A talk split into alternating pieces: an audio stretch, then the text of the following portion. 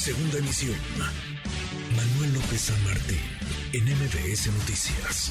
Bueno, lo que sucedió el fin de semana en China es particularmente llamativo. Xi Jinping, Xi Jinping ha tenido sin mayor contratiempo un tercer mandato, estará 15 años, quizá más en el poder, pero además vale la pena revisar, pues sí, el fondo pero la forma de lo que sucede. Fausto Pretelín, analista internacional. Fausto, ¿cómo te va? Muy buenas tardes. Hola, ¿qué tal? Gusto saludarte, Manuel. Igualmente, Fausto. ¿Cómo, ¿Cómo ves las cosas? ¿Qué, ¿Qué implica el, no solamente en la figura de Xi Jinping, sino las consecuencias para China y el mundo este tercer mandato? ¿Cómo lo ves? Bueno, mira, yo creo que el mensaje central, eh, pues eh, sí pone a temblar al mundo, porque Xi Jinping, eh, para él, la seguridad nacional va a desplazar al tema económico.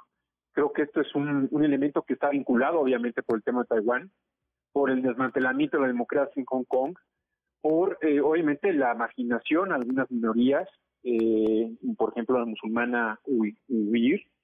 Creo que mm, esto es un poco de lo que se vio en este Congreso, una purga eh, en su grupo más cercano, es decir, destituye prácticamente de manera fulminante a su primer ministro, Li King, y bueno, nosotros vimos ¿no? en fotografías cómo eh, desplazan físicamente al expresidente Hu Jintao, que de alguna manera pues también ha criticado o ha tenido un pensamiento distinto al de Xi Jinping en su momento. Entonces, vemos una mayor em, agresividad en, en, términos, en términos eh, diplomáticos de política exterior, un mayor control interno en su país en términos de ausencia de libertades, y eso, bueno, pues pone a temblar el mundo, insisto, ¿no?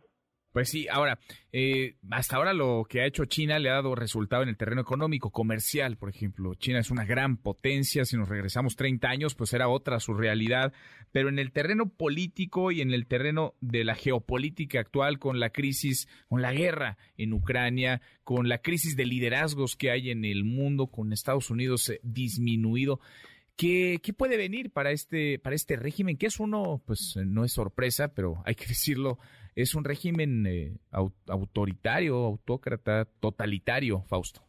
Sí, dictatorial yo diría, ¿no? Mm. Eh, pues mira, eh, sigue una competencia férrea frente a Estados Unidos. Desde hace ya algunos años dice China que 2049 sería el año en donde prácticamente dejaría atrás a Estados Unidos.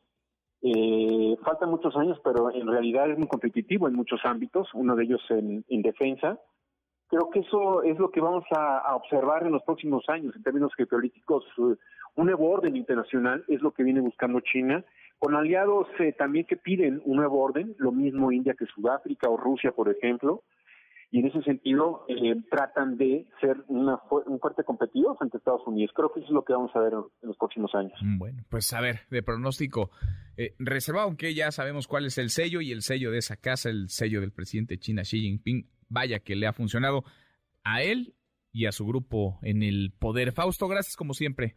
Hasta pronto, Manuel. Buenas tardes. Muy buenas tardes. Noticias.